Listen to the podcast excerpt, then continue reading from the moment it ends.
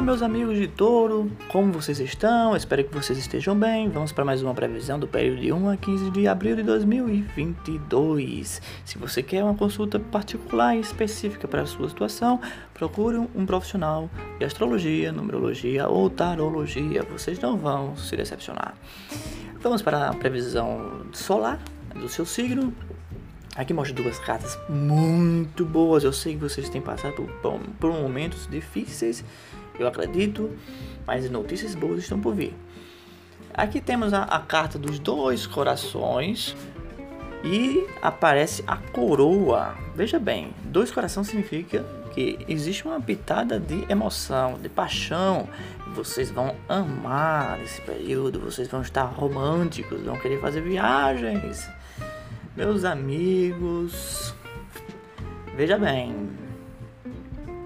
Aqui aparece a coroa dizendo que vocês vão conseguir uma meta, algo que vocês vinham almejando, vocês vão conseguir, vocês vão realizar, vocês vão ter bons empreendimentos. Este cartão é muito bom. Gente, já era essa história de fracasso. Vocês vão conseguir a meta. Isso é o mais importante, tá? Tanto no lado emocional como no lado financeiro, tá ótimo mesmo. Estão para valer. Agora sim, tem, temos três cartas aqui dos anjos. Vamos puxar três cartas para touros. Oh! Não acredito! Touro! Aqui a sua energia atual, Sariel. Você tem que usar lógica você tem que ser corajoso, honesto, não baixe a cabeça. Você precisa ter um comportamento racional, não seja precipitado, porque tudo está a teu favor. As cartas estão em tuas mãos. Não faça nada de forma impulsiva. Vou até repetir para você, porque só você vai entender. Não faça nada de forma impulsiva, porque algo novo está surgindo nesse relacionamento. Então não é um momento favorável para buscar coisas extras, coisas que estão fora do seu alcance. É o momento de vocês ser consistente e superar esses obstáculos porque você está com o poder na mão.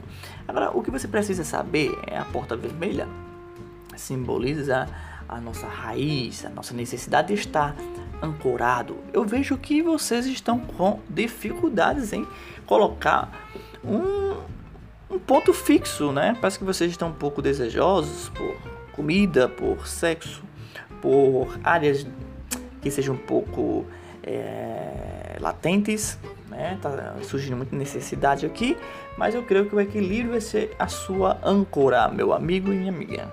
Ande viaje, faça o que vocês achem necessário, mas tentando manter um equilíbrio, desopila, desestressa, porque isso está passando, certo? Então seja cuidadoso, seja realista, né, nos assuntos que estão relacionados ao dinheiro, né, às finanças e ao amor. Seja bastante racional, não faça nada de forma precipitada.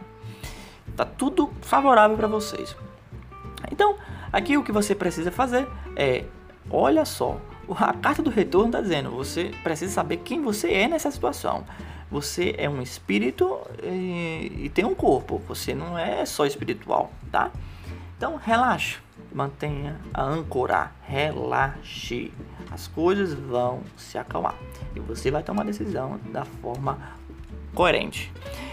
Eu espero que vocês tenham gostado da mensagem.